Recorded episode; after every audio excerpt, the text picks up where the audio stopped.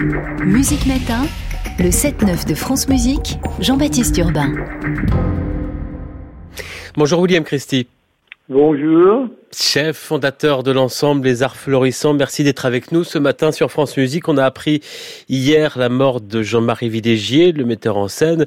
Il avait 86 ans, il avait beaucoup travaillé à l'opéra, il avait beaucoup travaillé avec vous, la légendaire production d'Atis de Lully à l'Opéra Comique en 87.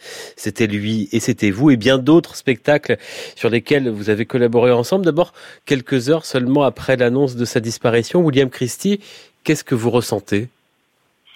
Mais la disparition d'un compagnon de route que j'ai énormément euh, aimé, euh, pour euh, qui j'ai une affection surtout et une reconnaissance absolument mais sans mesure.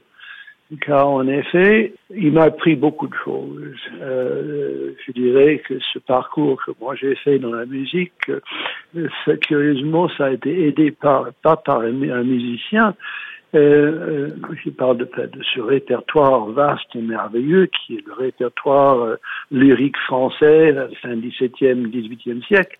Euh, mais c'était surtout, n'est-ce pas, guidé et, je dirais, rendu tout cohérent par cet extraordinaire personnage de Jean-Marie. Quand, quand, et comment euh, vous l'avez rencontré pour la première fois, vous vous souvenez? Mais c'est très simple. Enfin, c'était euh, Beau Gianchino, euh, Massimo, directeur de l'Opéra de Paris, qui m'annonçait qu'il voulait honorer ben, l'anniversaire de Jean-Baptiste Lully. Et il m'a dit, voilà, nous allons faire une, une grande œuvre de lui pour commémorer effectivement son anniversaire de sa mort. Et puis il m'a dit, ça peut avoir lieu à l'Opéra Comique euh, et, euh, Thierry Fouquet, qui est le directeur, va vous recevoir et vous pouvez discuter des choses. Bon, très bien. Alors, il y avait trois ou quatre metteurs en scène en considération. Euh, je connaissais deux, et avec lesquels je n'avais pas beaucoup envie de, de, travailler. Et puis, un inconnu, pour moi, Jean-Marie Léger. Et euh, on a pris contact. Euh, la première rencontre était à Avignon pendant le festival. Et j'avais euh, soumis tout simplement à Jean-Marie euh, les livrets de Kino, évidemment, le grand collègue de Lully, euh, pour, pour qu'il les lise. il y avait Persée, il y avait Arnide, et puis il y avait Atis. Alors, on se trouve dans sa, chambre, dans un hôtel à Avignon, et puis j'étais absolument étonné parce que il, il déclamait comme s'il chantait le, le texte de Kino d'Atis. Il m'a dit, écoutez, je commence avec, avec Atis parce que je trouve que c'est nettement le plus, le plus intéressant. C'est ce qui me touche le, le plus. C'est une, c'est un chef-d'œuvre. Et euh, voilà. Et j'ai compris fait que j'avais certainement affaire avec quelqu'un qui pouvait euh, m'apprendre mille choses sur la déclamation, sur euh, le texte, mais qui avait un sens musical inné.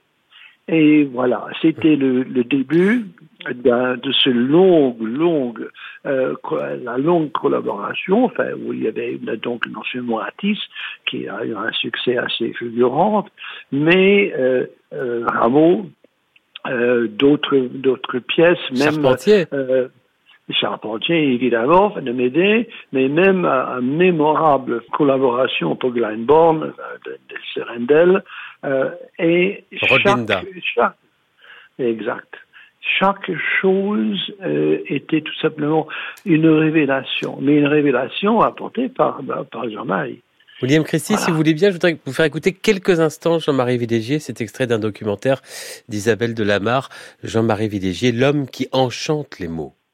Le théâtre tel que j'ai essayé de le pratiquer, ça serait peut-être d'abord une école du plaisir. Ce serait une école des plaisirs inattendus, des plaisirs inespérés.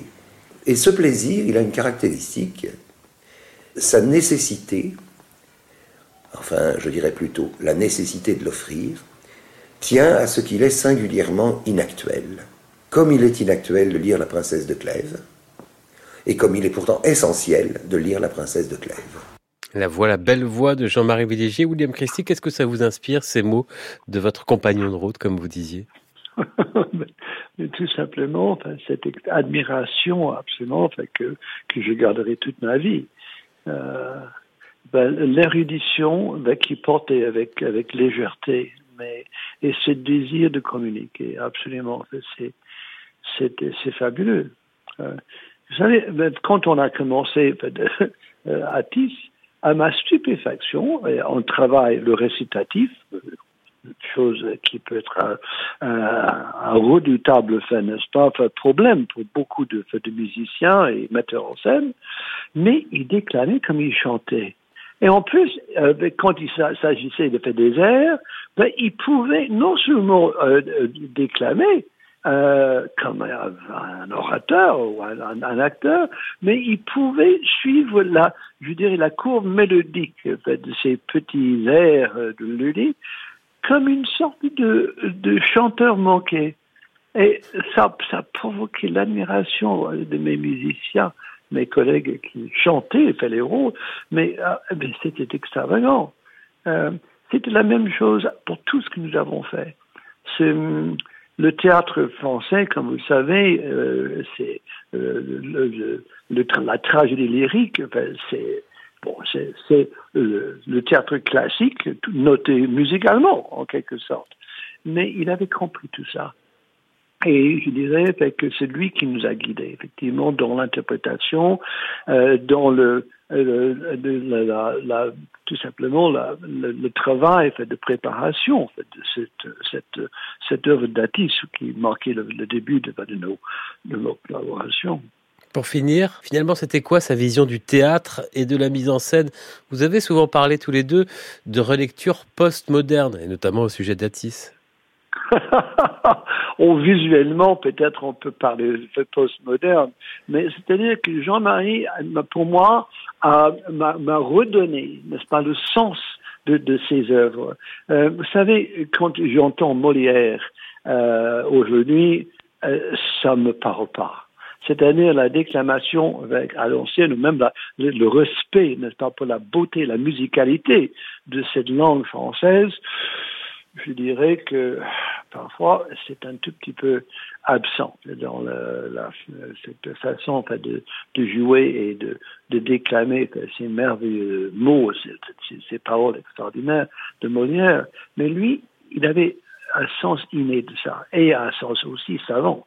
Euh, voilà, quelqu'un qui a permis, moi et ma génération de musiciens, ben, de, redonner l'éloquence à un répertoire c'est curieusement, c'est pas grâce à un, chanteur ou un musicien.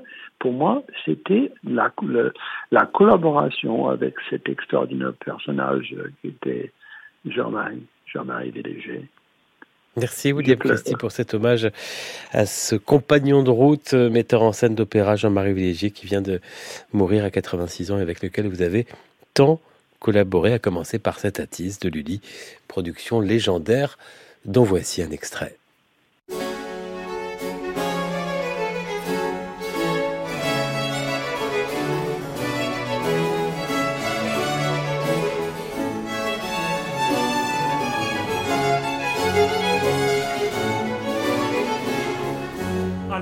Aloha publicus, aloha, aloha publicus, si vene ad sombre. Aloha, aloha publicus, aloha, aloha publicus, si vene ad sombre. Trappere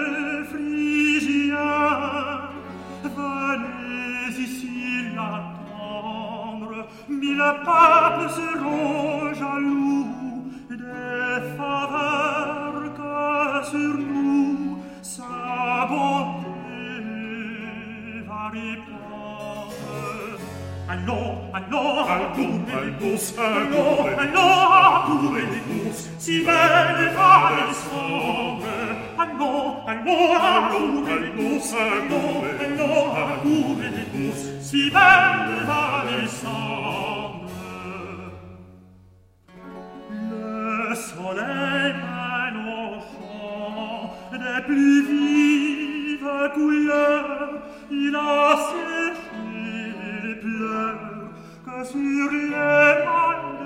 Les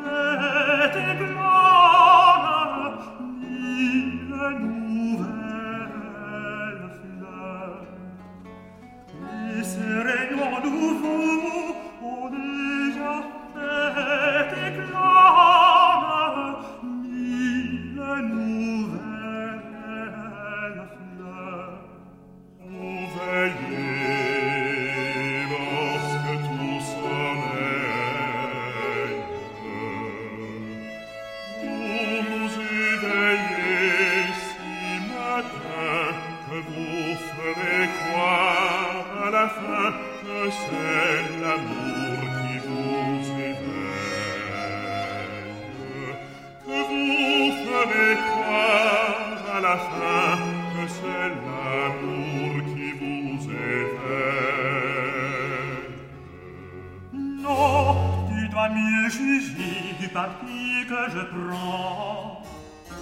Mon cœur veut fuir toujours les soins et le mystère. J'aime le ruse des cœurs indifférents. Si leur plaisir te sent grand,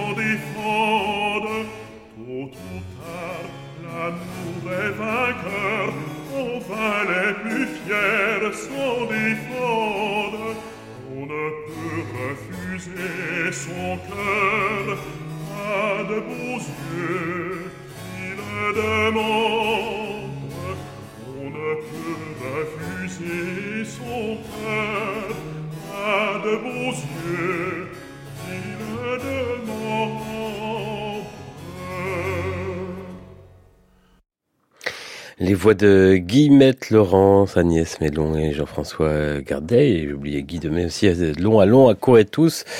Au début de l'acte 1, d'Atis de Lully, les arts florissants, dirigé par William Christie.